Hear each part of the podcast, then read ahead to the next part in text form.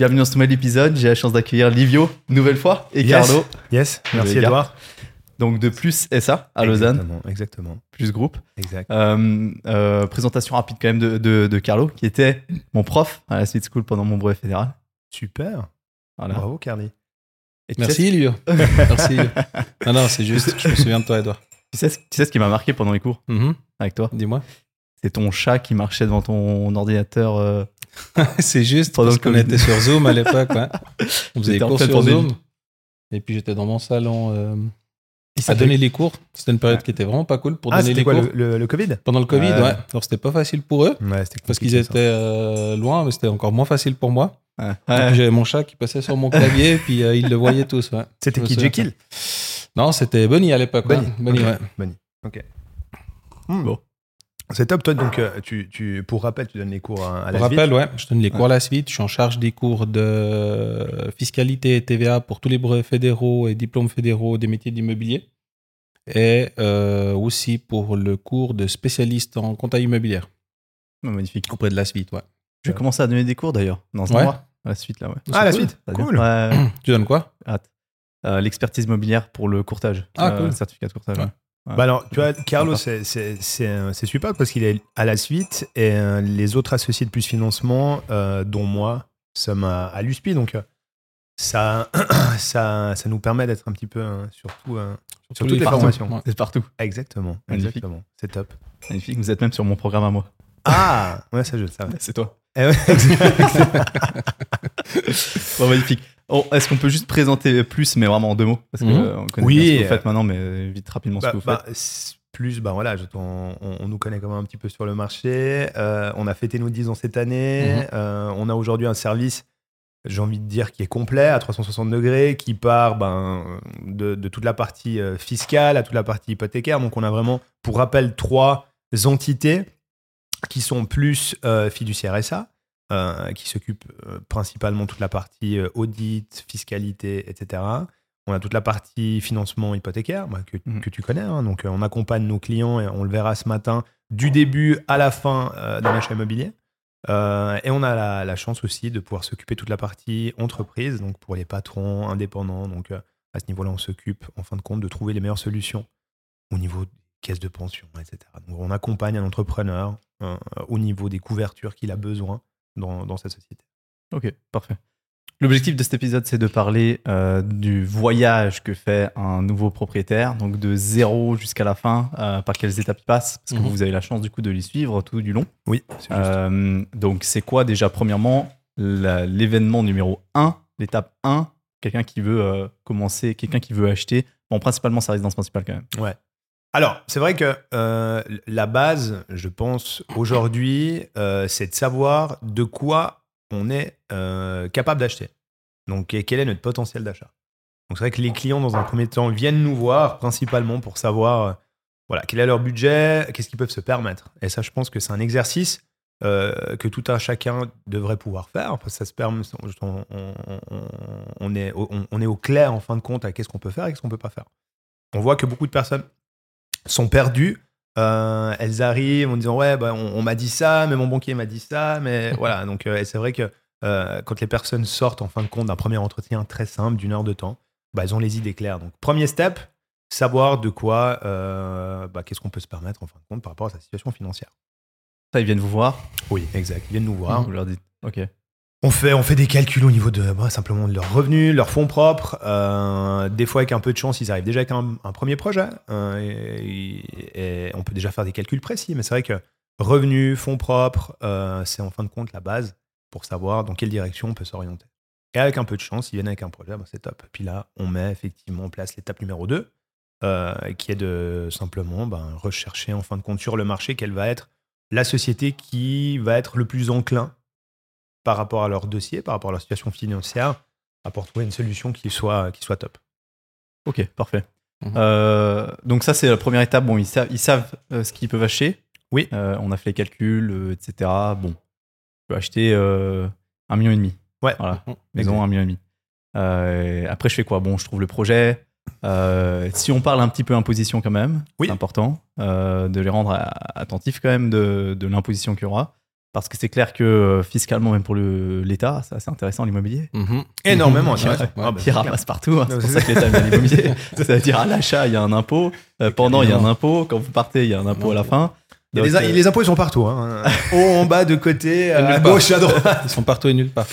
Non, c'est clair, je reprends là-dessus. C'est euh, au niveau de, de l'imposition. Il faut savoir que quand on achète un bien immobilier, bah, déjà, one shot sur l'achat, on paye euh, le droit de mutation. Le droit de mutation, c'est quelque chose, on n'en entend pas forcément toujours parler comme ça. Les gens, dans le jargon, ils disent je paye mes 5% de frais de notaire. mais dans ces 5% de frais de notaire, la plus grosse partie, ça reste euh, le droit de mutation. Donc, c'est un, un impôt qu'on paye pour acheter un bien immobilier qui est ici sur une commune, un canton. Ça, c'est la base. Après, une fois que ça, c'est payé, c'est fait, on est propriétaire, rentre en vigueur la euh, valeur locative. C'est là, tu le coupes, on revient en arrière parce qu'il y a juste un truc euh, par rapport au financement, si on Oui. parle de la prévoyance. Oui. Euh, donc du coup, je disais, Livio avant, il parlait de l'achat immobilier, puis éventuellement bah, bah, tout ce qui est hypothèque, tout ce qui va avec. Bien sûr. Dans beaucoup de situations, les gens, ils n'ont pas forcément les fonds propres pour acheter avec le, le- le 20% standard nécessaire et hypothéqué, puis ils doivent souvent euh, prendre de la LPP Clairement. euh, ou du troisième pilier, donc de la prévoyance. Et déjà là, on a une première étape d'imposition parce que quand tu vas retirer de la, de la prévoyance, que ce soit du deuxième ou du troisième pilier, tu vas payer un impôt sur cette prévoyance que tu retires. C'est un impôt qui est one shot avec des taux qui sont euh, des barèmes qui sont euh, réduits par rapport à une situation principale, mais on va déjà payer là-dessus un one shot pour avoir cet argent sur son compte plus Mhm. ses fonds propres qui vont donner au moins, a priori sur une situation standard, au moins le 20% qui permet de réaliser ça, l'achat c'est et d'être finançable. Donc Juste là, déjà, on a une première étape d'imposition avant même de L'impôt- signer. L'impôt sur la. LPP, c'est combien? Euh. Il est progressif. Ça dépend, ouais, ça dépend des cantons, mais la situation, c'est qu'en fait, c'est un impôt one shot. Ils prennent le montant que tu retires, que ça soit du deuxième ou du troisième pilier, ils cumulent tout, ce que tu retires cette année-là.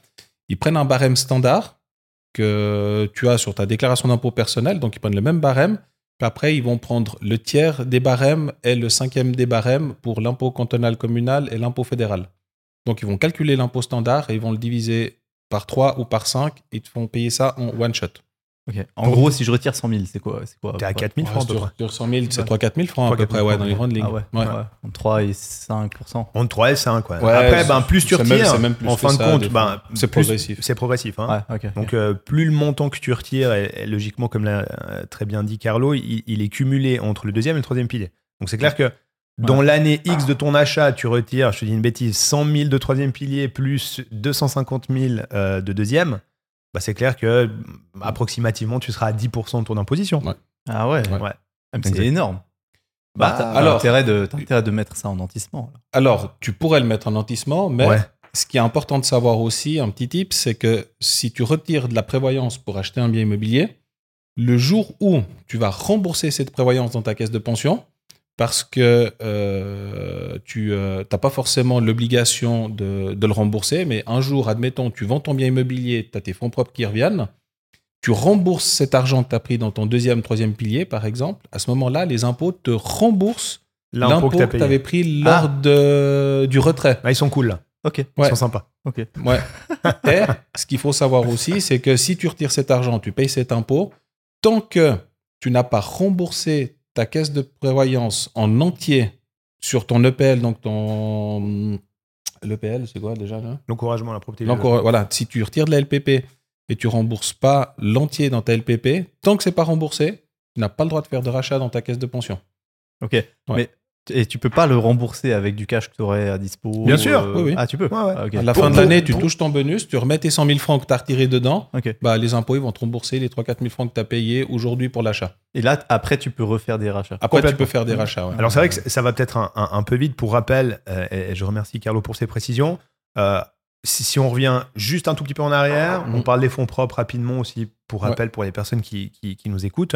Euh, effectivement, une personne aujourd'hui qui n'a pas les 20% de fonds propres cash peut euh, utiliser euh, sa caisse de pension.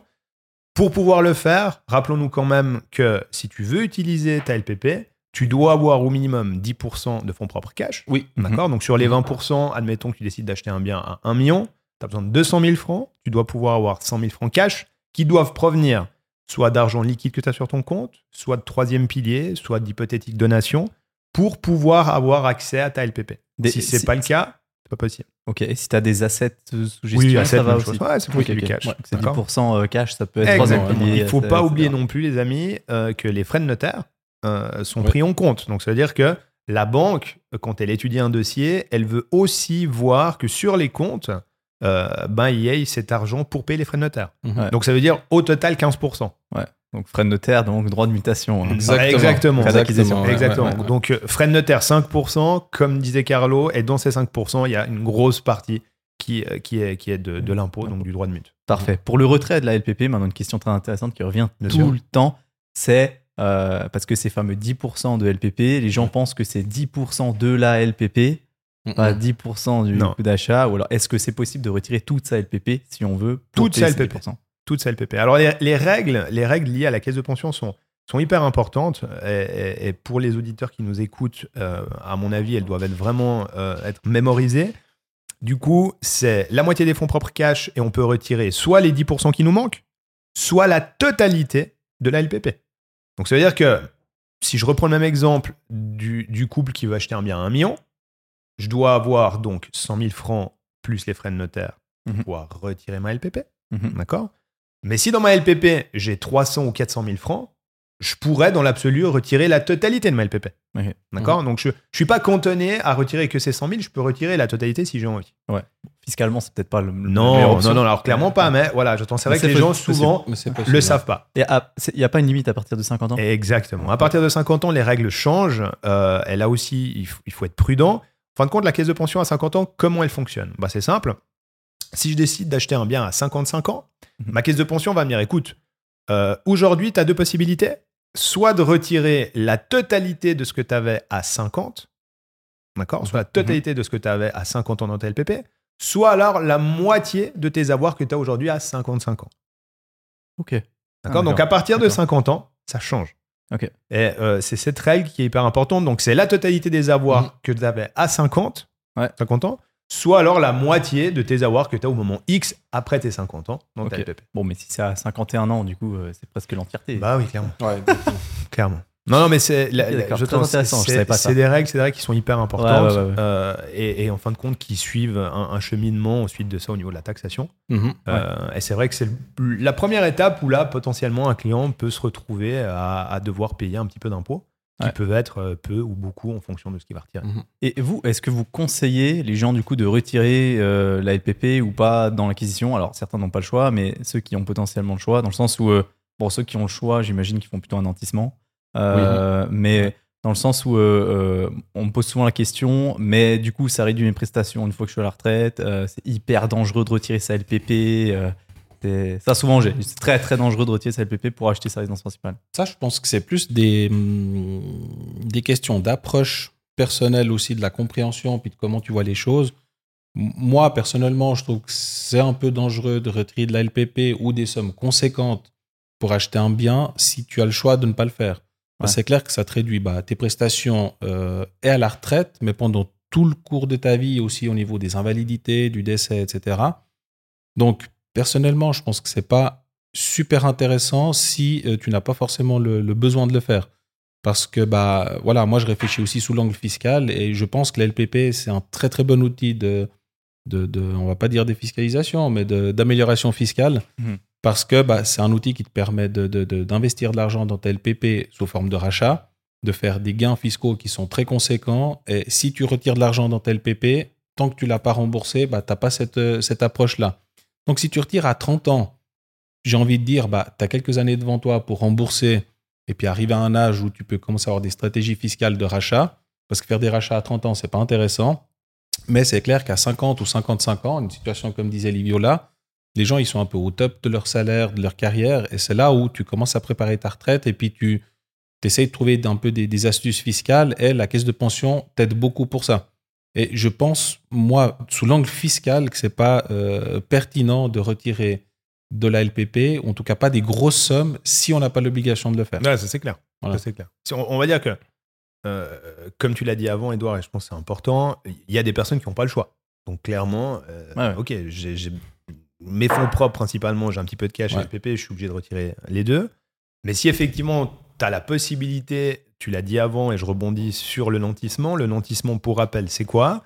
C'est la possibilité de mettre en gage, donc en garantie sa LPP auprès de l'établissement euh, dans lequel on est financé.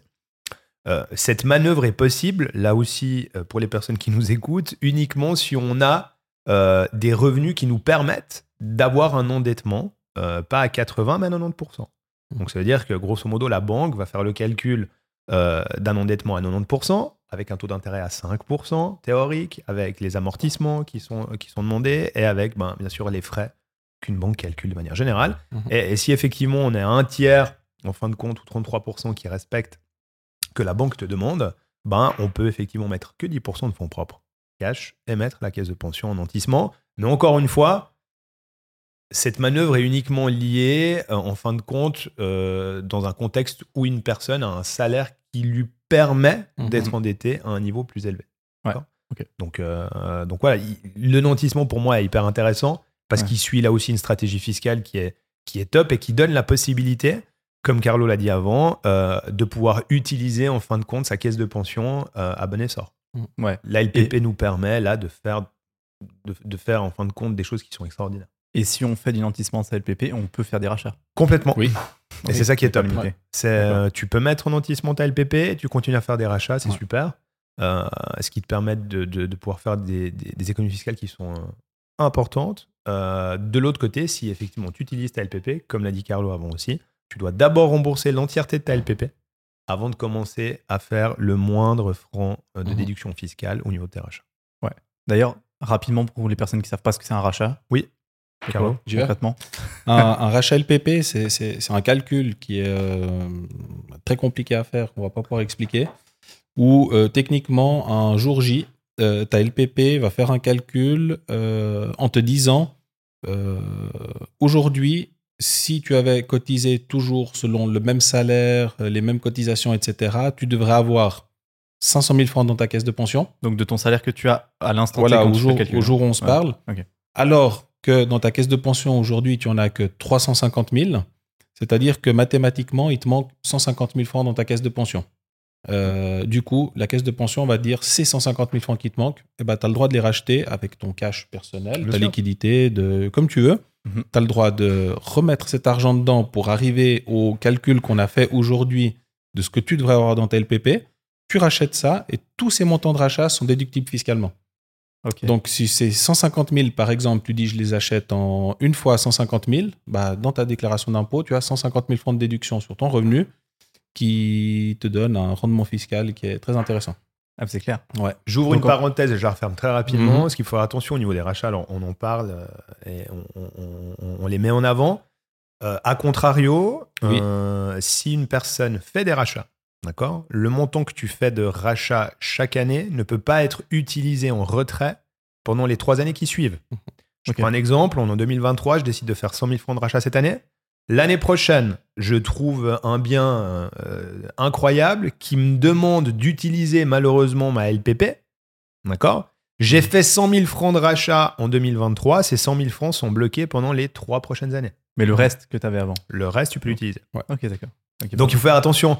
On est souvent confronté à ça aussi. J'entends les personnes ont l'habitude de faire des rachats et puis d'un coup, dire, ah ben voilà, j'ai ma LPP, euh, j'aimerais l'utiliser. Ouais. Si tu as fait des rachats les trois dernières années, faut faire gaffe parce que ben, c'est Ouais. sur trois ans qu'ils sont bloqués. Après, techniquement, c'est un blocage qui se fait, j'ai envie de dire, euh, le client, enfin le- le- l'assuré est bloqué avec ça, mais techniquement, il a le droit de retirer cet argent. la- la seule problématique qu'il y aura, c'est que du moment où il retire cet argent, eh ben, euh, le- le- le- les impôts, l'office d'impôt va lui demander de rembourser l'économie fiscale qu'il a fait. Donc, si Ah aujourd'hui ouais. je, Ouais. rachète, je rachète 100 000, C'est c'est assez, c'est assez pervers. c'est hein. juste ça en fait. Je rachète 100 000, j'économise 30 000 francs d'impôts. L'année prochaine, je retire ces 100 000. Les impôts, ils disent OK, t'as retiré, mais du coup, tu me rembourses les 30 000 francs d'économie fiscale. Ouais. Point barre. C'est pas ouf. C'est pour ça c'est que souvent, bah, ces trois Ça, ans, c'est ces clair. trois ans, ils sont bloqués parce que ça t'évite de tomber dans une situation où tu fais du rachat, tu dois retirer après pour acheter un bien immobilier. Si tu retires pour acheter un bien immobilier, c'est que tu es déjà en manque de liquidité. Du coup, c'est pas un cadeau de recevoir encore le, le décompte. euh, Ah bah ouais, bah, voilà, sûr. exactement. Ouais, ouais, c'est clair, c'est clair. Non, C'est non, c'est ouais. pour ça. Donc, euh, la LPP, oui. Mais voilà, jeton, faut bien connaître, jeton, faut se faire accompagner dans ce processus parce que, Mhm. encore une fois, on peut vite euh, voilà, être confronté à, un- à une problématique. Donc, euh, Voilà. faites attention au niveau des, Ouais. de, de la caisse de pension. Donc, si t'arrives, t'as 50, 55 ans, un bon revenu, t'as tout intérêt à chasser absolument euh, les meilleures euh, prestations possibles en matière de caisse de pension, enfin, Mhm. le meilleur contrat possible. Bien ce qui sûr. permet de du coup faire le calcul sur, ok, maintenant, bah, t'as augmenté massivement le- le- les prestations de ta LPP. Ouais. Donc, tu peux racheter tout ce que t'as pas eu euh, par sûr, rapport à ton contrat aujourd'hui. Mhm. Fiscalement, c'est hyper intéressant. Après, encore une fois, 15 chaque, caisse de pension est différente. Là aussi, Mhm. hein, alors, on va, on va pas rentrer. et on va pas rentrer euh, en discussion au niveau des, des LPP, euh, de, de comment elles fonctionnent, mais, mais c'est vrai que chaque caisse de pension fonctionne de manière totalement différente. Euh, et c'est vrai qu'à ce niveau-là, je trouve il faut bien se faire accompagner parce que Ouais, on peut vite être confronté à des problématiques, euh, euh, peu Mhm. importe l'âge euh, quand on décide d'acheter. Donc, euh, Les règlements sont différents Les dans règlements, chaque caisse de pension, exactement. donc ça peut amener euh, des avantages, des inconvénients chez l'une ou chez l'autre. Ouais, c'est un peu comme les banques, quoi. complètement. Et rapidement, en matière de financement, je rebondis juste Mhm. sur le- la, la partie 33%. Après, on revient sur la fiscalité. Oui, Euh, J'aimerais bien parler de la valeur locative aussi, qui est un gros sujet maintenant. bien sûr. Euh, et sur le financement, j'ai lu un article du Blick il y a 5 jours euh, qui disait qu'on est passé de 39% des, des propriétaires qui achètent une résidence euh, principale à pas respecter cette règle des 33% euh, à 57%. Et du coup, que les banques ferment de plus en plus les yeux sur ce calcul des 33%. Vous vous sentez comment maintenant que vous êtes Complètement correct. Ah, c'est vrai? Ouais, sûr. Ouais, complètement correct.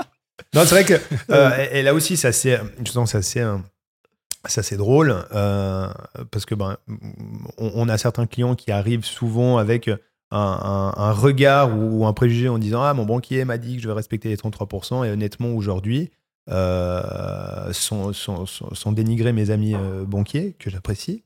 Euh, mais la plupart du temps, on est, je pense, allez sur 10 dossiers, je pense qu'il y en a bien 60, 70% euh, où on, on dépasse largement les 33%. Ah, là, là, on est à 57% d'après les. Ouais, mais Mhm. c'est correct. Alors, c'est Ah tout à ouais, fait, c'est tout à fait juste. ouais. Alors, on, est en moyenne, allez, entre euh, 34 et euh, 40% pour certains dossiers. Ok, ok. D'accord. Bon, c'est pas non plus euh, non, 50%. non, non, non, non, Non, heureusement. Ah, parce que moi, ça me fait marrer parce qu'on a fait des, on fait des, des articles comme ça, puis en parallèle, j'ai vu qu'aux États-Unis, Zillow, euh, qui est, euh, Ouais. enfin, vous connaissez, je pense, Oui. euh, qui offre des, des possibilités de financement à 99% maintenant. Justement pour pallier le problème qu'aujourd'hui c'est plus possible d'acheter, c'est trop compliqué, tout intérêt à se monter. Ouais, aux États-Unis, hein, donc rien à voir avec la Suisse, bon. parce que là ils sont à 7-8% hein, de taux. Ouais. Euh, Faut que tu t'en sors. Mais, mais, euh, Ça, c'est une, prochaine, ça, c'est une, prochaine, dinguerie. ça, c'est une prochaine problématique aux États-Unis, je peux déjà te le dire. Ah ouais, bah, Oh, financement bah, à 99% aujourd'hui. 99%, tu rigoles ou quoi? Non, non, ça c'est. Ils savent comment Ouais, bon, bah. ouais. réitérer les crises. Ouais, exactement, exactement. Par rapport à, euh, du coup, si on revient maintenant sur le, le voyage fiscal d'un propriétaire euh, pour son acquisition, euh, quand il est propriétaire, donc il a acheté son bien, il a payé le droit de mutation, frais d'acquisition, notaire, etc. Euh, LPP, impôt peut-être, euh, il paye la valeur locative, impôt foncier et Exactement. impôt sur fortune. Du coup, je rebondis là-dessus. Bah, évidemment, tu es propriétaire, tu- le fisc va te calculer une valeur locative, donc le fisc va te faire payer un, va t'ajouter un revenu imposable supplémentaire sur euh, la valeur locative, qui a un calcul mathématique qui finalement est là pour remplacer l'éventuel euh, rendement que tu pourrais faire sur l'achat que tu viens de- d'effectuer. Donc, il dit, tu achètes cet appartement, tu le vends 2000 francs par- euh, tu le loues 2000 francs par mois, par exemple, ça te fait un rendement qui est imposable. Du moment que tu ne le loues pas et que tu vis dedans, eh ben, on va te calculer une valeur locative. Elle, elle est calculée en fonction de, des mètres carrés, de la commune et de, hum, de l'année de construction. On a cette valeur locative qui se, qui se calcule. Après, tu vas pouvoir déduire de cette valeur locative pour ton revenu imposable, soit les frais de- d'entretien effectif, entretien et rénovation euh, effectif, ou alors, si tu n'en as pas ou c'est pas conséquent, bah, tu vas euh, avoir le droit de déduire un- Forfait. le, le forfait d'entretien, qui sera entre 10 et 20% de la valeur locative en fonction des années de construction. Ça, c'est un peu la, la base fiscale, comment ils approchent la chose. Et après, tu vas encore pouvoir déduire de ça euh, les intérêts hypothécaires que tu payes chaque année sur ta dette. Euh, Il y a 5-6 ans en arrière, les taux étant extrêmement bas, bah, le fait d'être propriétaire te coûtait un peu plus d'argent parce que bah, tu avais ta valeur locative, tes frais d'entretien, et dessous, tu déduisais encore un intérêt qui était, qui était bas. Des- on a vu des 0,7, 0,8, Complètement. 1% qui étaient bas. Du coup, il te restait encore un montant finalement qui était imposable. Aujourd'hui, les taux étant à 2,5, 3 euh, dans ces eaux-là, 2,5, 2,5. bah 2,5. S'il te plaît. Tu vas faire peur à nos auditeurs, Carlo. Ah, Ils sont, à- ils, sont à 8%, ils sont à 8% aux États-Unis, donc ça va. Bah, avec ces taux qui sont un petit peu plus élevés, on se trouve dans beaucoup de situations où la valeur locative, diminuer des frais d'entretien et diminuer des intérêts, bah, donne un revenu négatif. Donc, c'est-à-dire qu'aujourd'hui, fiscalement, en étant propriétaire, c'est plus intéressant fiscalement que lorsque tu es, euh, avais des taux qui étaient extrêmement bas. Euh, pour la partie fiscale toujours, bah, au niveau de la fortune, tu vas être imposé sur ta valeur, euh, sur ta, oui, sur ton estimation fiscale du bien immobilier moins La dette la dette hypothécaire. Ok. Et là, Ah. souvent, ça se compense bien parce que bah, l'estimation fiscale, c'est entre 65, 70, euh, 65, 80% de la valeur euh, vénale finalement. Puis ça correspond souvent à l'hypothèque. Ouais, tout à fait. Par Ouais. rapport à l'impôt sur les revenus, Oui. euh, quand tu as la valeur locative, tu as déduit les frais d'entretien, tu as déduit l'intérêt Mhm. euh, passif. Si tu es en revenu négatif, la partie négative, elle, dé- elle, elle Elle est réduit tes revenus ou pas Bien sûr. Ah bien ouais, sûr, ça ouais, s'arrête pas à ouais. zéro Ouais. Ok. Non, non. Et déduite. Et puis c'est pour cette raison que bah, je pense que maintenant, euh, la Suisse, elle est- il commence à se stresser un peu, puis il parle un peu plus sérieusement de, de, de supprimer la valeur locative. Parce Ah, que là, on a vu bah, dernièrement les, les, euh, les articles là-dessus, ça, ça avance. C'est possible qu'à à moyen terme, la valeur locative disparaisse. Mais du coup, si elle disparaît, ça veut dire qu'on peut plus déduire les intérêts hypothécaires et on pourra probablement plus déduire non plus les frais d'entretien euh, des biens immobiliers. Mhm. Alors là, on sait déjà qu'il y aura des adaptations qui seront faites pour euh, les gens qui vont faire des rénovations énergétiques. Même s'il n'y a pas de valeur locative et pas hum, d'intérêt déductible, probablement qu'il y aura des façons de déduire euh, quand même de son revenu les rénovations énergétiques, mais pour des choses bien spécifiques. Mais c'est pas décidé, c'est pas encore, euh, c'est pas encore assez avancé. Mais c'est quelque chose qui, qui va venir à disparaître. Ouais. Ok, bon, ça risque de prendre. C'est sûr ça? C'est pas sûr. Ouais, ça se Mais discute depuis longtemps. ça. Se mais discute depuis longtemps, mais là, ça a se avancé un peu maintenant. Ouais. Ok, Ça a ça, avancé un peu. ça, c'est plutôt pour. euh, Alors, ça, c'est pour résidence principale. hein. Un bien de rendement, par exemple. Propriétaire de bien de rendement. Même chose. Même chose. Même chose. ouais. Sauf que bah, le, jour où, le, bah, mais- le jour où la valeur locative disparaît, le bien de rendement, lui, il va être imposé. Ouais. Il va être imposé parce que c'est des revenus effectifs. Et Ouais. du coup, là, on pourra effectivement déduire. Même l'entretien courant et les intérêts hypothécaires, ça, c'est normal, ça fait du sens. C'est vraiment ça pour le propriétaire principal que ça risque de changer. Ouais, ouais, ok, ok, d'accord. Mhm. Ok, intéressant. Donc, euh, valeur locative sur l'impôt sur la fortune. Admettons, euh, euh, là, on peut déduire l'entièreté de sa dette aussi. Oui. Admettons, la dette est supérieure à, à l'estimation fiscale. C'est possible. hein C'est très courant. Bah, c'est très courant. Bah, ça te fait Bah, une t'as plus fortune fortune. négative. Ouais, t'as fait une fortune négative. Tu payes plus Pareil, d'impôt sur la Ça fortune. pas à zéro. Ça Non, se... non, ouais. Ok. Et Exact. Non, non, Ouais. c'est- tout ce que tu as, l'État te paye. euh, Et il y a même une astuce fiscale pour si tu fais des gros travaux de rénovation Ouais. et avec ton revenu imposable annuel, tu n'as pas réussi à, tu n'as pas réussi à tout amortir. Je te fais un exemple. Il y a 200 000 francs de revenus imposables et tu as fait 400 000 de travaux. Bah, les 200 000 que tu n'as pas finalement déduits cette année, il y a une astuce fiscale pour aller les déduire l'année d'après, même si c'est fait euh, sur deux ans. ouais.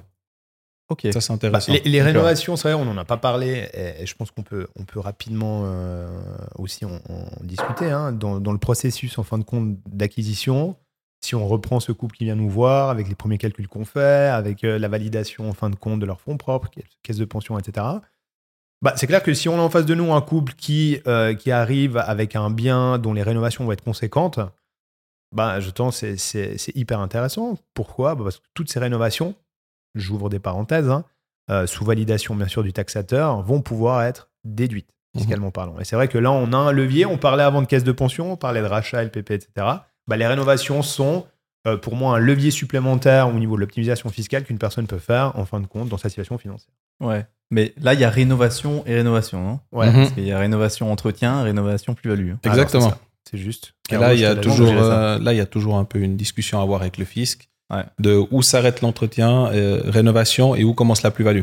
Ouais. Et là, il n'y a pas vraiment une, j'ai envie de dire, une règle précise. Il faut, il faut y aller un petit peu au, au feeling et si besoin, si c'est des, des, des montants conséquents, bah, établir un ruling fiscal, il peut avoir l'accord du fisc en disant bah, on s'arrête ici puis on repart ici avec la plus-value.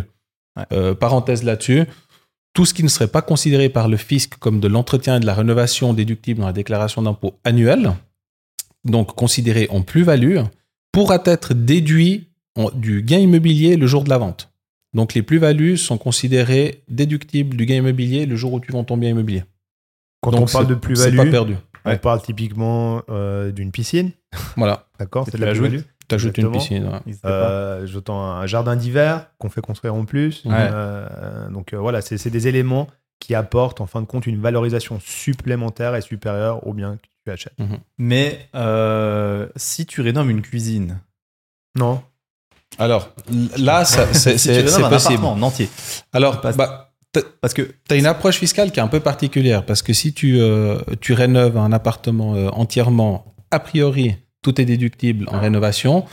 Mais le fisc, pour avoir des discussions, si par exemple tu as une cuisine, tu achètes un appartement des années 60 et tu as une cuisine qui est non agencée et tu fais une cuisine à 100 000 francs dedans, par exemple, le fisc va dire alors, dedans, elle n'était pas agencée, là, elle est agencée, puis en plus, tu as fait quelque chose qui est un peu en dehors de la norme, donc nous, on va être d'accord de te mettre en rénovation le 50% et l'autre 50% pas. Donc, dans certaines situations, ça, ça, ça arrive que le fisc dit voilà, pour nous, la rénovation, c'est de 0 à 30 000 francs. Tout ce qui dépasserait ce montant, pour nous, c'est une plus-value en fonction du bien.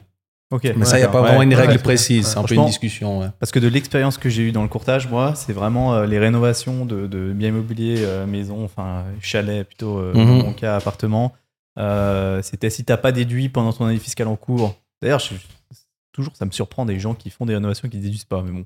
Ça, Ça arrive. Ça, ça- Sérieux ça paraît, ça Ouais, me paraît ouais, dingue, ça hein, arrive, mais ouais, ça arrive. Purée. Et euh, ils arrivent à la fin, ils vendent, ils se disent ah ouais, impôt sur le gain immobilier. Ah mais moi j'avais fait des travaux, puis ils disent ah ouais, Mhm. ok, je me rappelle là. Bon, évidemment, tout est trop tard, Bien sûr. mais Ouais, c'est clair. mais Tu peux euh, pas revenir en arrière, juste question, euh, non, Carlo non, Franchement, non. je crois pas. là. Non Au moment que c'est rentré en force, tu peux pas revenir. Non.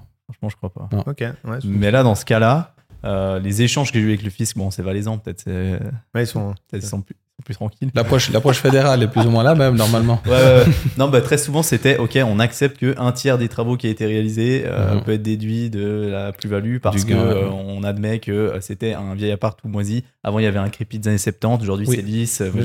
Il y a une partie rénovation qui est la peinture, mais le fait de rendre le mur lisse. Améliorer, exactement, Voilà. exactement. Ouais. Ok.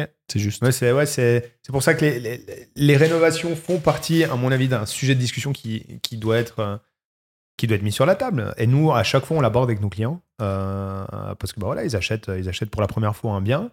Euh, et c'est vrai que le sujet, ben voilà, des rénovations pour moi est, est quelque chose d'intéressant. Pourquoi? Parce qu'on l'inclut en fin de compte dans le financement.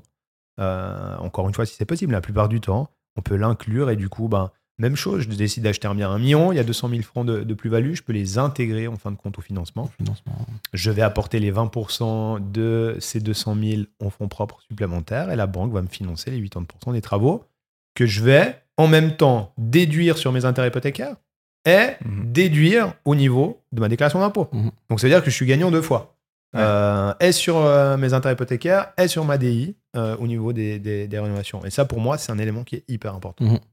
Donc, ça vaut la peine d'acheter un appartement à rénover. Exact. Exact. À condition que tu sois prêt aussi à, à vivre un petit peu pendant quelques mois euh, En chantier. euh, en chantier, quoi. Mais j'entends, si tu es prêt effectivement à faire ça, pour moi, c'est c'est intéressant. c'est ouais. hyper intéressant. Et pour étaler sur plusieurs années, il faut faire quoi? Il faut recevoir des factures en décembre, ou bien il faut les payer en décembre. Et euh, A, priori, c'est euh, date de facture. Ok. Il faut, faut que ça soit en fonction de la date de la facture. Et puis, bah, si tu échelonnes sur euh, plusieurs euh, périodes fiscales, c'est c'est extrêmement intéressant. Ok. Pour des on gros travaux. Pour des gros Pour des gros travaux, travaux, hein, évidemment. Ouais, ouais. Bon, Si mais si on met 100 000 francs, on peut faire 55 ans. Bah, par bien Par exemple, ouais. ouais, ouais. Clairement. Ouais. Parce que du coup, on pourrait dire, on commence les travaux en novembre, mais on dit, bon, bah, vite, envoie une facture d'acompte. Mhm. On reçoit la facture d'acompte euh, décembre euh, 2023. Tu et la euh, payes. paf, janvier, bah, on continue un peu les travaux et on Exact. a la facture finale à la fin. Voilà. Exact. Exactement. Complètement. Ah, bien. C'est pour ça que souvent les travaux sont en hiver. Ouais, mais c'est vrai. hein. C'est vrai, ça a- tout le monde est juste. dépassé. Toutes les boîtes sont dépassées avant Noël. Ouais, complètement. Ok, magnifique. Donc, on, est, on, a, on a acheté, on a payé l'impôt à l'achat, on paye l'impôt pendant la durée de propriété, Mhm. euh, valeur locative, impôt sur la fortune, impôt foncier. Impôt on foncier aussi, exactement. C'est une taxe où tu payes euh, un, un pourcentage annuel de la valeur euh, fiscale du bien immobilier. Souvent, c'est entre 1 et 1,5 pour mille du, du montant. Du montant. c'est relativement faible. hein. C'est faible, ouais. Et Et puis- d'ailleurs, il est déductible, non? C'est déductible aussi, ouais. L'impôt Ouais. foncier, bien tu sûr. le payes, mais tu le déduis aussi. Donc, Ouais. euh, Ah ouais. Ah. Tu peux le déduire, ouais. Ah ouais, ça c'est faible. Mhm. Et euh, à la fin, bon, on vend? Ouais. Qu'est-ce qui se passe là? Bah, alors, alors. peut-être, peut-être. avant de vendre, euh, moi j'ai eu le cas ben, hier avec des clients et je pense que c'est aussi un- un- important d'en discuter. Euh, beaucoup de personnes se posent la question en disant Ok, je deviens propriétaire, mais qu'est-ce qui se passe si j'ai une baisse de revenus? Qu'est-ce qui se passe si je perds mon travail? Euh, Tu vois ce que je veux dire? C'est des sûr. éléments que je pense que tout le monde se pose euh, comme question à certains moments. Donc euh, je tiens aussi à rassurer, à, à rassurer nos auditeurs. J'entends, dans l'absolu, à partir du moment où tu es devenu propriétaire et que tu as fixé ton taux, euh, 5, 7, ça rond, bref, en fonction de ta situation financière et ce qui te convient le mieux, c'est clair que tu peux avoir des modifications de ton salaire, tu peux, entre parenthèses, avoir une période de chômage. Aujourd'hui, personne n'est à l'abri à ce niveau-là. Et c'est vrai que souvent, les personnes se disent Ah, mais qu'est-ce qui se passe si je tombe au chômage pendant que je suis propriétaire? Réellement, rien. D'accord? Donc, ça veut La dire que. banque ne demande pas d'amortir toute la dette. Non, euh, pas du tout. Donc là aussi, je pense que c'est aussi important de, de- de rassurer les personnes qui nous écoutent. Euh, en fin de compte, à partir du moment où tes intérêts hypothécaires sont payés euh, en temps et en heure, la banque, en fin de compte, euh, va pas commencer euh, à venir te braquer ou alors euh, à t'obliger à vendre ton bien. Ouais. Par contre, là aussi, c'est important de, de le souligner, euh, lors du renouvellement hypothécaire, si j'ai fixé mon taux sur 10 ans, bah, c'est clair que potentiellement, la banque pourrait euh, bah, mettre le doigt peut-être sur une forte diminution de revenus en disant écoute, il y a 10 ans, tu gagnais, je sais pas, 150, aujourd'hui, tu en gagnes 50, 60, quid Qu'est-ce qui se passe? Ouais. Donc c'est vrai que, encore une fois, c'est pas une science infuse, mais euh, on peut être confronté tout d'un coup à une situation qui peut être assez dérangeante euh, et dans laquelle on est obligé de se justifier avec effectivement euh, l'établissement financier. Mais tout est négociable. Tout est, ouais, tout est négociable Discutable. dépendamment de la situation. Si ton revenu est passé de, de 150 à 130, 140, 100 000, je t'en ça va. Mais si effectivement tu n'as plus de revenus du tout, la banque est en droit de te demander euh, un amortissement supplémentaire. Euh, Et, Moi, j'ai- eu le cas il y a une semaine, quelqu'un qui m'a dit ouais, euh, parce que des fois, enfin, je, je parle souvent du refinancement dans le sens où si ta maison, elle passe de 1,5 million et demi à 2 millions, t'as amorti ta dette, reste 500 000 de dette, tu peux aller chercher de l'argent. Mhm. Bien sûr. Voilà. Mhm. Et il m'a dit, mais là, moi, j'ai acheté honnêtement en 2021, euh, j'ai acheté ça à, à 0,78 sur euh, 10 ans. Ouais. Euh, mais du coup, alors très intéressant, elle ne me coûte rien à la maison Ouais. pendant 10 ans encore, mais euh, j'ai payé cher. quoi. Mhm. Il se rend compte qu'il a payé très cher. Et il se dit, maintenant, je sais pas ce qui se passe. Si tout d'un coup les prix baissent un peu, euh, la banque, est-ce qu'elle va venir me chercher et me dire, il faut rembourser absolument, amortir plus la dette? Non. Tant que, la dette, souvent, tant ça que la dette elle est bloquée, euh, non. Ah, ça vous arrive Mais pas parce lors, que lors du renouvellement, il y, a, il y a un calcul qui se fait de toute manière. Il y a un calcul qui se fait, mais j'entends pour que la banque te demande euh, en, cours, euh, en cours de contrat d'amortir de manière massive ton bien parce que tu l'as tu, tu l'as acheté trop cher, ça veut dire qu'il y, a- il- y a dû avoir une forte dévaluation du prix de l'immobilier de manière globale. Ouais, ouais. J'entends, euh, c'est c'est des situations qui sont euh, extrêmement rares. Je veux dire, J'entends, si, si l'immobilier baisse de 5%, c'est- on va pas venir dire, non, non, vraiment pas. Non, Ok, vraiment ok, parfait. À ce niveau-là, on est tranquille. Bon, tant mieux. Donc là, on a fait, euh, on était où dans le process? Donc, Euh, de la situation financière d'une personne, hein, en cours, Ouais. en cours Mhm. de contrat. Et en cas de divorce, ça se passe quoi?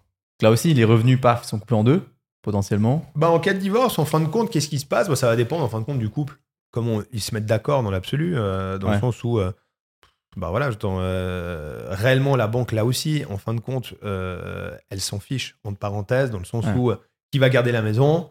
Euh, Est-ce que euh, monsieur a besoin d'argent? Est-ce qu'on a besoin d'argent? Est-ce qu'ils sont dans une obligation au niveau de liquidité au niveau des liquidités, de, de devoir vendre le bien pour pouvoir chacun faire leur route, chacun de leur côté? Est-ce qu'ils arrivent à trouver une entente en disant bah, écoute, voilà, moi j'ai pas besoin de la maison, je te la laisse, et puis c'est toi qui vis dedans? Donc, euh, on, on va dire au niveau bancaire, purement logistique, il va pas se passer grand chose, mais c'est plus une situation entre monsieur et madame, euh, purement financière. Tu vois ce que je veux dire? Parce que c'est vraiment un cadre qui a rien à voir avec la banque et l'hypothèque. Donc, c'est le couple qui doit se mettre d'accord en disant ok ben est-ce qu'on vend parce qu'on a besoin de cash Euh, est-ce que toi tu décides monsieur et madame de rester dans le bien? Donc c'est vraiment une discussion qui pour moi sort du contexte hypothécaire parce que Mhm. la banque encore une fois que tu te divorces pendant le cours de ton contrat elle va, elle va rien te demander tant que tu paies tes intérêts hypothécaires à ce niveau-là on est tranquille Mais du coup, qu'est-ce qui se passe euh, une fois qu'on est à la retraite Quand on parle à la retraite, c'est aussi Ouais. une grosse inquiétude. oui des oui, gens, oui oui alors je pense que Suisse. hein. c'est- c'est c'est un point c'est un point qui est extrêmement important euh, à aborder rapidement euh, si on revient simplement sur les règles euh, les règles bancaires les règles bancaires disent qu'on doit arriver à l'âge de la retraite et pouvoir amortir en fin de compte en totalité le 35% euh, du bien Donc ça veut dire que je reprends mon million de biens que j'ai acheté à l'époque. Ça veut dire que je dois arriver en âge de retraite avec 65% d'endettement. OK? Maintenant, qu'est-ce qui se passe souvent au niveau des retraites? Bah, C'est simple, c'est qu'aujourd'hui, une personne qui est à la retraite a des revenus qui sont fortement diminués. Et logiquement, l'établissement financier, qu'est-ce qu'il va faire? Bah, Il va dire, OK, c'est cool, euh, tu as amorti les 35%, tu as eu un endettement de 650 000, euh, mais au niveau de tes revenus, quid? Ça pose problème. Euh, Tu as des revenus aujourd'hui qui te permettent même pas d'avoir 650 000 de dette. D'accord? Bon, Dans ce cas de figure, et c'est très très important, euh, en fin de compte, l'établissement financier va simplement te demander d'amortir de manière supplémentaire. Donc ça veut dire que si tes revenus te permettent d'avoir, je sais pas, 500 000 ou 450 000 d'endettement, tu dois pouvoir être en mesure de pouvoir rembourser ce montant supplémentaire. Hmm. En Si- one shot. donc. Ah bah oui. Si c'est pas le cas, si c'est pas le cas, la banque peut t'obliger de vendre le bien. Ouais. Donc euh, pour, pour moi, c'est import- c'est c'est hyper important qu'en fin de compte, on fasse l'exercice à l'inverse. Ça veut Mhm. dire que bah, nous, ce qu'on fait souvent pour des personnes qui achètent, entre parenthèses, un petit peu tardivement, euh, c'est de les rendre attentifs à leur situation de futurs retraités en disant écoute, c'est cool, t'achètes aujourd'hui, t'as des revenus qui sont hyper confortables. Par contre, ces revenus euh, à 65 ans ne le seront plus du tout.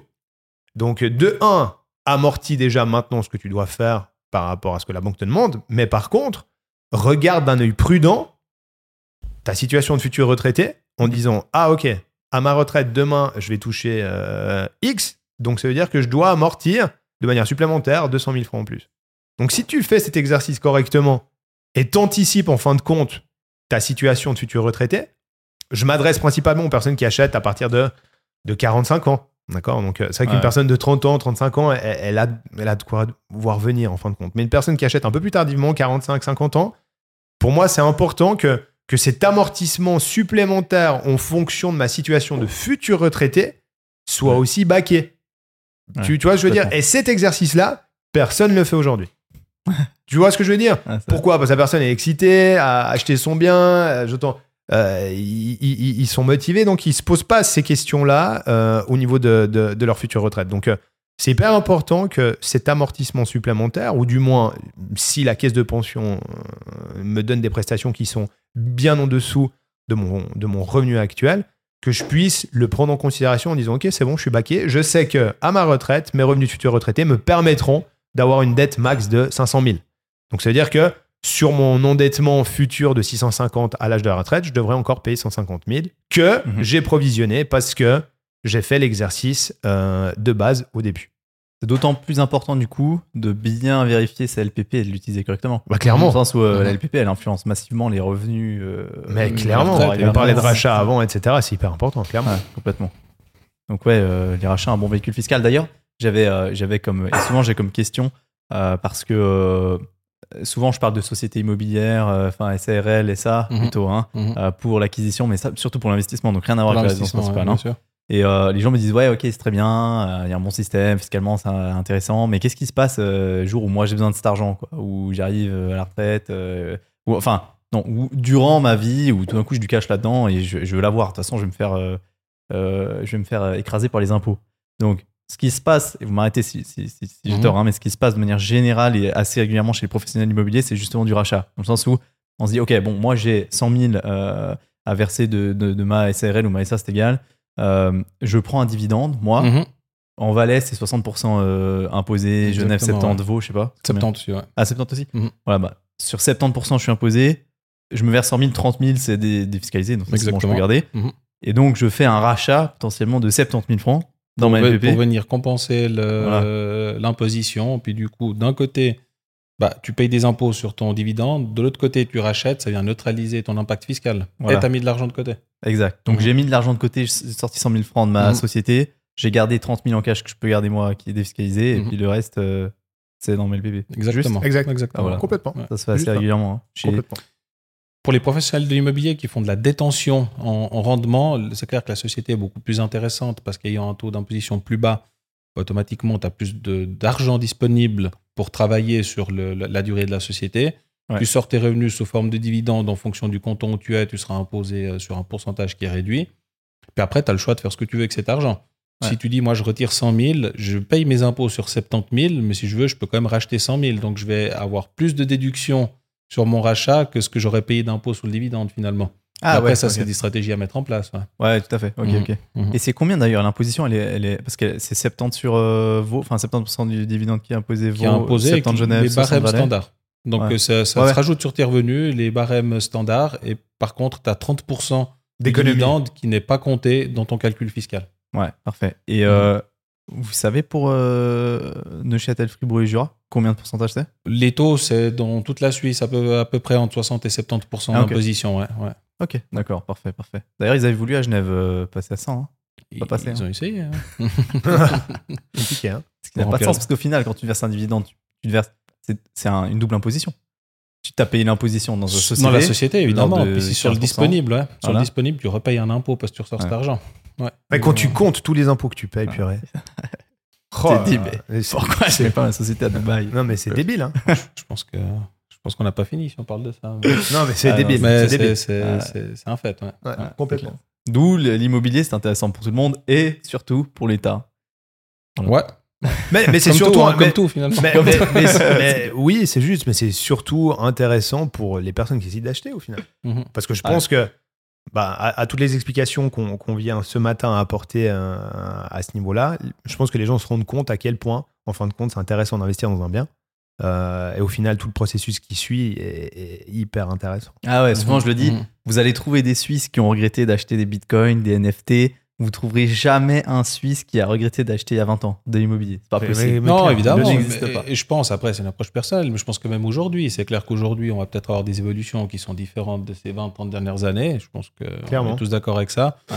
Mais ça reste un investissement qui est, très, qui est très intéressant, très stable, et puis euh, qui a une sûr, régulation qui est aussi beaucoup plus intéressante que des, des, des- des investissements, comme tu disais, en Bitcoin, en NFT, où ça peut, ça peut voler euh, en haut et en bas très très vite. Ouais, complètement. complètement. Euh, bon, maintenant qu'on a fait tout le process, on arrive à la fin. Au final, on veut vendre. Euh, on se rend compte que voilà, euh, les enfants sont partis. Ouais. besoin, c'est trop grand. Mhm. Ce qui est le cas à standard. Bien sûr. Euh, tout le temps. Qu'est-ce qui se passe à ce moment-là? On a amorti commence. un bout de dette. Oui, bah oui, clairement. Alors, bah, je, je commence, c'est clair que bah, je décide de vendre, je mets mon, euh, mon, mon- mon bien en vente sur le marché. Évidemment, bah, on repasse par la case impôt. On a payé un impôt quand on a acheté, le droit de mutation, et là, on va repayer un impôt à la sortie, le gain immobilier. Au niveau du financement, c'est des choses qui sont assez, euh, j'ai envie de dire, assez claires. Tu, tu as acheté ton bien immobilier, tu as vécu, tu as amorti, tu vends, tu rembourses ta dette. Après, on y reviendra là-dessus euh, un peu plus en détail, mais Exact. techniquement, c'est ça. Le gain immobilier, tu vas payer un impôt si euh, tu réalises un gain sur ta vente.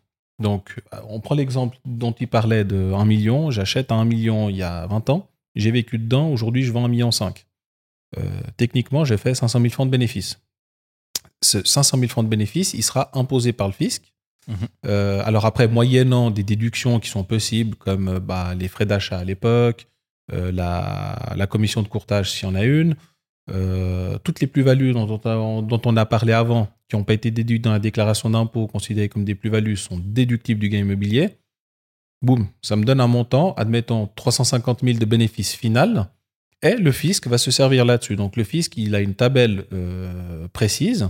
Après, ça varie en fonction des cantons. Il y a des cantons où c'est en fonction de la durée, il y a des, des cantons où c'est en fonction de la durée et euh, de certains paliers. Si on prend par exemple le canton de Vaud, c'est une tabelle qui part de 24% qui est dégressive jusqu'à 7% en fonction des années de possession et des années d'habitation dedans. Là, dans ce cadre-là, on aurait 350 000, admettons, de bénéfices. Ça fait 20 ans que je vis dedans. On est tout en bas des barèmes. 7%, montant fixe. On paye, one shot, c'est fini, on n'en parle plus. Et ça, c'est un impôt unique et distinct qui ne tient pas du tout compte de la situation personnelle du vendeur avec ses autres revenus et son autre fortune. Quelle que soit la situation, les tabelles sont les mêmes pour tous. Ça, c'est la base. Et ensuite, après, euh, on fait une petite parenthèse là-dessus, on a une possibilité de reporter cet impôt, donc de reporter le gain immobilier. Le principe fiscal là-dedans, il est assez simple. Il dit, si dans un délai raisonnable de deux ans, euh, tu vends ton bien d'utilisation principale, tu rachètes un bien d'utilisation principale, euh, tu as le droit de reporter l'imposition euh, sur le gain immobilier. Donc, je vends mon appart 1,5 million, que j'avais acheté 1 million, on fait les calculs, j'avais 350 000 de bénéfices, je rachète un appartement, une maison à 2 millions, le bien est plus cher, ça reste une résidence principale, bah les- l'impôt sur mon bénéfice, j'ai pas besoin de le payer parce qu'il vient reporter sur le suivant. Ok, donc, mais le bien doit être plus cher. Plus cher. Oui. Bah, même s'il est moins cher, finalement, ça fonctionne aussi, mais pas sur la totalité, parce qu'ils vont être d'accord que tu réinvestisses un bout dans ton bien qui est un petit peu, plus, qui est un petit peu moins cher, mais il y a comme une partie de bénéfice qui sera imposée de toute façon, parce qu'ils vont dire, voilà, tu as vendu 1,5 million, tu as acheté euh, 1 million, bah, là-dessus, il y a une partie qu'on sera d'accord de prendre en report d'imposition, et une autre partie qui est réellement un bénéfice, finalement, sur lequel tu vas payer. Donc, Ok. tu vas pas payer sur l'entièreté, il y a quand même un bout qui, lui, va être reporté. Mais, qu'on soit bien d'accord, ce n'est pas une exonération. Rien à voir. C'est un report du paiement de l'impôt. C'est un report du paiement de l'impôt. En fait, si on veut, techniquement, le jour où tu vends ton dernier bien, tu vas payer l'impôt sur le gain immobilier sur ton dernier bien, mais en comptant toutes les années de détention de tous les biens, Voilà. si on veut. Puis ça, Ouais. ce qu'il faut, c'est qu'il faut bien analyser la situation pour euh, savoir à quel moment on peut ou pas avoir le report. Voilà, donc, Je pense que l'analyse, elle est hyper importante Oui, à, à ce ouais. niveau-là. hein, parce que tu, tu dois prendre de, je le cumul en fin de compte De toutes les années de, de toutes les années. On est d'accord. Et de tout le, en fin de compte, de tout le bénéfice que tu as fait sur tes ventes. Exactement. On est d'accord, Ouais, hein, c'est juste. ouais. Technique- techniquement, fiscalement, si tous les deux ans, tu achètes un bien, tu le revends, tu en achètes un autre, tu le revends, tu en achètes un autre, tu le revends, ce qui va se passer, c'est qu'à la fin, quand tu vas vendre le dernier, ils vont dire voilà, sur le dernier, tu as réalisé un bénéfice de 1 million. Ça fait 30 ans que tu achètes et tu vends, donc on va t'imposer sur ce bénéfice-là, mais en comptant toutes les années de détention. Mais de toute façon, toute façon, c'est une question que je me pose. De toute façon, tu auras fait 20 ans, donc au final, tu vas payer 7%. Exactement. Ok. Sur ton bénéfice final du dernier Ouais, mais bien. bénéfice. Ah, mais uniquement sur le bénéfice final du dernier bien. Oui, oui, parce que chaque fois, finalement, tu vas faire un bénéfice et puis chaque fois, il va venir se cumuler. Non, mais je me posais la question c'est le, si. c'est le cumul des bénéfices de chaque opération. Non. Si Non. Ah, Bah, Juste le dernier. justement, bah, juste le mais dernier. oui. Ouais, non, mais- oui, mais je veux dire, t'achètes aujourd'hui, tu vends dans deux ans, tu remplis une déclaration euh, IGI. Ouais, exactement. Voilà, et là, tu as un bénéfice. Mais tu Mhm. dis, ce bénéfice-là, je prends, je le rachète. Enfin, je le réinvestis. Ouais. Ouais. Donc, vu que tu réinvestis, tu achètes plus cher, il est de nouveau dans ton bien immobilier. C'est juste. Exactement. je veux dire, c'est- c'est- mais tu vas pas un- payer lors un du bien immobilier, tu vas pas payer Ah, un bien impôt sur le gain immobilier sur chaque bien. Voilà, sur le dernier, tu as fait un bénéfice, Voilà. c'est là que tu, euh, tu réalises Et le finalement. bénéfice du dernier, au final, c'est un peu le, c'est le Bah, c'est le cumul ce parce que t'as t'as fait, réinvesti dedans, finalement, c'est ça. Tout à fait. Bah, oui et non. Oui et non, parce que si, en fin de compte, tu achètes un bien à 2 millions, ouais. Mhm. ok, mais tu le revends 2 millions 2, sur le premier bien que tu as acheté, tu auras fait 500 000 de, de bénéfices, mais sur le dernier, tu fais peut-être que 200 000 de bénéfices, et donc du coup, Ah non. tu- tu- je, je sais Ah pas non. si tu m'as compris. Oui. Non, Ouais, non, j'ai parce que compris. là, là, là, le- le- les 500 000, les 500 000 que tu as. Ouais, Ah, mais je tu vois ce que je veux dire Oui. C'est Ah ouais, je juste, en que fait. C'est correct, Carlo Bien sûr. Hein? Ok. Ah ouais, ouais, je sais ce que tu veux dire. Tu vois, tu dois... en fait, tu comptes pas montant, il est 500. chaque fois réinvesti. Bah, il est chaque fois réinvesti dans ton bien. Donc, ils vont pas dire, ah, c'est 500 que tu as fait euh, avec le premier bien, 200, donc ça fait 700. Non, c'est simplement. Ça tu, ça, tu le coupes au montage, mais par exemple, on a un cas là, on va pas arriver là-dedans, sinon ils vont, ils vont tomber, les, les pauvres. si aujourd'hui, j'achète un bien 1 million, euh, aujourd'hui, je vends mon bien 2 millions, j'avais acheté il y a 20 ans 1 million, Ouais. je réalise 1 million de bénéfices. Ouais. ok? Je rachète un bien 2 millions 5, donc il est plus cher. Utilisation principale dans le canton de Genève, le canton d'à côté. Ok? Le report, Vaud m'accepte le report d'imposition. Ouais. Dans 5 ans, le bien à 2,5 à Genève, je le vends 2,5 millions à Genève, zéro de bénéfice. Ouais. Le bénéfice reporté sur Vaud, il se passe quoi? I don't Bah, know. tu- Je sais pas. Bah, techniquement, il y a des jurisprudences maintenant où Vaud, il va Ouais. dire du moment que tu vends ton dernier bien, sur le, même dans un autre canton, Ouais. sur lequel le, le- le- le- le bénéfice chez nous a été reporté, bah nous, on revient puis on te demande de payer l'impôt Ah ouais, voilà. sur le gain immobilier Bah. chez moi. Ah, c'est ce que je pensais. Ah, ça, c'est dingue, ça. Ça, on n'a même pas besoin de couper au montage, c'est Bah non, mais c'est hyper cool, ça. Non, mais dans le sens. Non, mais ouais, mais du coup, c'est un peu un cumul. Bah, Parce que quand tu remplis ta déclaration d'impôt, tu dois indiquer Oui. si tu Avait si déjà un bénéfice reporté. Oui. Oui. Tu dois Et il vient se recumuler sur le prochain report, bien sûr. Voilà, exactement. Mhm. Donc il s'ajoute à. C'est comme Mais- si tu mets. pris- Mais par contre, tu prendras toutes les années de possession de tous tes biens immobiliers pour appliquer le taux. Bah, de toute façon, t'es Ouais, plafonné ouais, à 20 ans. alors la durée, la durée, on est d'accord. et, Ouais, et bien les, sûr. et les années pendant lesquelles tu vis dans le bien valent double. Double. Donc Ouais. ça veut dire que toi, après Ouais, 10 ça, oui, ans, ouais, t'as ouais. cumulé 20 ans et tu payes Ça, c'est beau. On va beau. pas, ça. Non, Ouais, ok, ouais, ben, clair. Mais si c'est clair, aujourd'hui, tu fais 500 000 de bénéfices, tu Ouais. le reportes sur le prochain, tu refais 500 000, ça fait un million. Ouais. Tu reportes sur le prochain, tu fais zéro, puis tu vends. Le fisc va t'imposer un million. Voilà. Ah, Bien sûr. Ah. Mais- ah d'accord, ok. Mais par contre, on te compte toutes les années. Bah, sinon, ce serait trop facile. Ah bah non, parce que sinon, tu achètes Sinon, à un fin, ultra cher, tu ouais. gagnes 30 000 balles et puis t'as- Ok, d'accord, ouais, d'accord. Et quand il y, a bien des- sûr, bien sûr. quand il y a des problèmes intercantonaux, il n'y a pas vraiment de règles précises, mais il y a des jurisprudences qui sont sorties dernièrement Euh, on en a vu une passer il y a quelques jours entre le canton de Berne et le canton de Genève.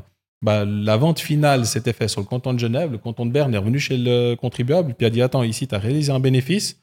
Bah, mon GI, tu me le payes chez moi. Et puis après, avec Genève, tu te débrouilles sur la partie chez eux. Par contre, ils sont d'accord d'utiliser le taux de toutes Ouais, les années des deux biens qui ont été utilisés. Ouais, ouais. Et il n'y a Ouais. pas de canton qui, qui, arrive à zéro, à part Genève qui avait, mais qui a plus à partir Ouais. du 1er janvier. Ouais, exactement. ouais. Ouais, ok. C'est vachement bien. ça. Purée, ok, ouais, c'est bon.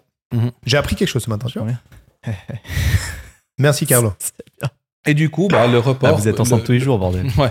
Et le report, le report d'imposition peut se faire aussi dans le cadre de, de- de- d'un divorce ou d'une séparation en fonction du statut matrimonial. Euh, donc, ça veut dire que si on a un bien immobilier, résidence principale, monsieur et madame se séparent, Ouais. un des deux garde le bien immobilier.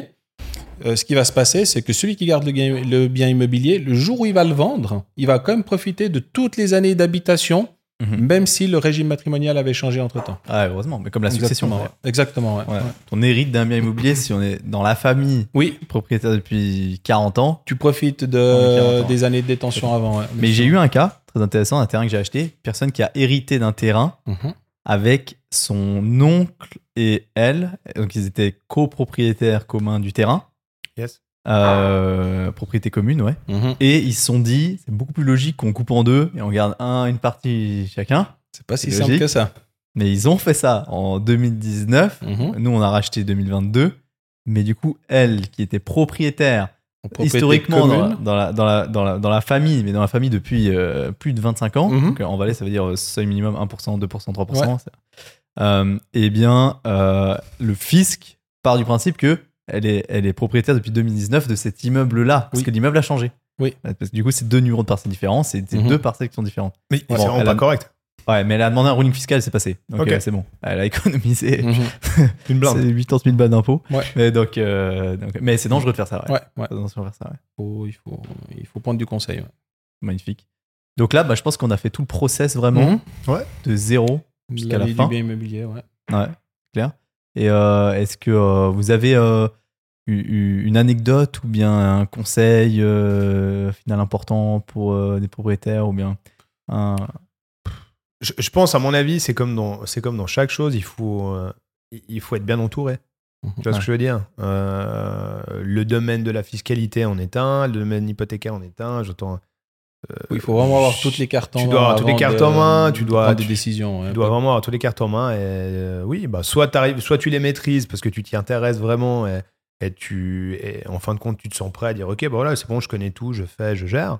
Mhm. Ce qui est largement pas le cas aujourd'hui euh, de, de tout le monde. Euh, soit alors, effectivement, bah voilà, tu décides de te faire accompagner dans ce process, euh, et de te faire suivre correctement. C'est clair qu'une situation financière lors d'un achat va, va, va tellement changer, évoluer. Ouais. J'entends, Mhm. euh, tu fixes aujourd'hui un taux sur 10 ans. Purée, en 10 ans, il y, a- il y a- mille et une choses, mille et une anecdotes qui vont se passer. Donc, se euh, ouais. à un certain moment, bah voilà, je pense que c'est bien d'avoir quelqu'un à côté de toi qui, en fin de compte, qui te coach. Tu vois ce que je veux dire? Nous, au Ouais. final, on fait quoi réellement? Euh, Aujourd'hui, notre activité s'approche plus réellement d'un coaching financier. Ouais. Moi, j'attends la. Bah, c'est ça, moi, les, les, les clients que je suis depuis 10 ans, bah voilà, je continue à les suivre aujourd'hui, et puis ils m'appellent, et puis on s'écrit, et puis ils me disent Ok, bah là, je suis confronté à ça, qu'est-ce que je dois faire Euh, Est-ce que je peux acheter Est-ce que je peux pas acheter Est-ce que je peux vendre Je peux pas vendre Ah, mais j'ai des questions au niveau fiscal, quoi, comment, etc. Mhm. Donc c'est vrai que euh, au, au- au final, la force d'un cabinet comme le nôtre aujourd'hui est aussi de pouvoir accompagner un client, mais en fin de compte, dans tous les chemins possibles à 360 degrés dans sa situation financière. Parce Ouais. qu'on a aujourd'hui eh, les compétences pour le faire aussi. Donc, euh, donc voilà, après, on- encore une fois, euh, c'est un chemin qui est super, qui est aussi euh, semé d'embûches, euh, et on- une personne doit pouvoir avoir les outils pour pouvoir voilà, contrer. Moi, je le dis toujours à mes clients, en fin de compte, c'est facile d'acheter. Facile dans le sens où, à un certain moment dans ta vie, tu vas te retrouver avec des revenus plus confortables et avec du cash de toute façon que tu accumulé. Ouais. Provenant soit de ta caisse de pension, soit de l'épargne. Tu, tu vois ce que je veux dire? Donc, à un- à un certain moment, logiquement, tu arrives à l'achat si tu veux devenir propriétaire. hein. Encore une fois, il y a des gens qui n'ont pas envie de devenir propriétaire. Je respecte tout à fait, c'est pas du tout un problème. Mais rester propriétaire dans des conditions qui soient bonnes, confortables, tout au long de sa vie, Mhm. Ça, pour moi, c'est un challenge qui est hyper compliqué. Et nous, Ouais. on le voit régulièrement. Des personnes qui ont acheté, qui se sont pas fait conseiller correctement ou qui ont, qui, qui ont pas forcément souligné les éléments importants lors de l'achat. Bah, un certain moment, peuvent se retrouver dans des situations qui sont hyper délicates. Mhm. Donc, euh, euh, conserver son bien sur du long terme, c'est top. Et, et voilà, je, euh, je pense que je pense qu'on a fait le tour. Mhm. Ce qui m'étonne des fois, moi, c'est les gens, euh, c'est les, les, les, les- les professions libérales du type, euh, ou alors mais, Mhm. ou les médecins, par exemple. Par exemple. Ouais. Médecins, je crois, ils sont, Clairement. ils sont, ils sont Largué. vraiment pas du tout, pas du tout informés. Ils sont pas informés, ils sont, sont pas de- conseillés. ils- Bah, Ils en fin de compte, extrêmement bien, nous, mais ils n'optimisent rien. nous, du on tout. peut, nous on, peut, on peut rapidement en parler. C'est vrai que notre, notre cabinet aujourd'hui est spécialisé aussi euh, pour les professions libérales. hein. On, on a, Ouais. on a, Dieu merci, une belle Beaucoup clientèle. médecins. Mhm. euh, et beaucoup de médecins qu'on suit et qu'on s'occupe. Et c'est vrai qu'un médecin, de manière générale, clairement, il n'a pas le temps de, de Ouais, se ça, pencher, ouais. mais même pas sur la question euh, hypothécaire, sur sa propre situation financière. Un médecin n'a pas le temps de le faire. Il est tellement plongé day to day dans, dans ses obligations, dans son travail, qui, qui lui demande euh, une concentration de, de, de, ouf, que je il va pas avoir le temps. Et du coup, ben, logiquement, c'est des personnes, c'est des, des personnes, des professions dans lesquelles ben, voilà, ils ont énormément besoin de conseils parce qu'ils prennent pas le temps et, et ça les intéresse à la limite même pas.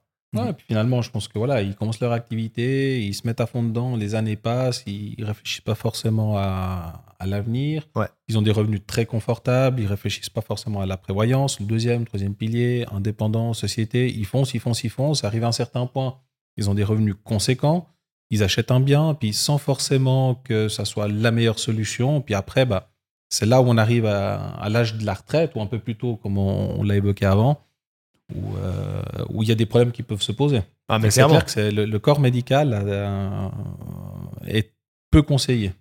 Est très peu conseillé, ouais. clairement. Ouais, Ouais. complètement. Ok, parfait. Est-ce qu'on a oublié quelque chose par rapport à, par rapport à tout ça? Quelqu'un qui veut acheter? Je pense. Euh, je pense qu'on a Je bien fait le tour. ouais. Alors Ouais. après, encore une fois, on pourra en discuter. hein. Je t'en dis, j'en parlais avant avec toi. Pendant des heures euh, hein. Edouard, on peut en parler pendant des heures. Il y a, il y a Ouais. tellement, il y a tellement de, de- de petites choses, il y a tellement de petits trucs. Je il y a- il y a- il y a- on, on pourrait aller dans tous les sens, mais je pense qu'à mon avis, ce matin, on a fait vraiment le tour de A à Z. Mhm. Euh, et c'est avec plaisir qu'on pourra, euh, je t'en mettre le scope sur quelque chose d'un peu plus euh, précis euh, lors d'un prochain podcast. Mais là, je pense Mhm. que, Avec à mon avis, c'est tout bon. ouais. Bon, bah magnifique. Merci infiniment pour ce partage. Merci, merci euh, à toi, merci à Edouard. toi, Edouard. Et puis, euh, bonne suite au groupe plus. Yes, merci. Bonne suite à toi. À très vite. Bye bye, ciao.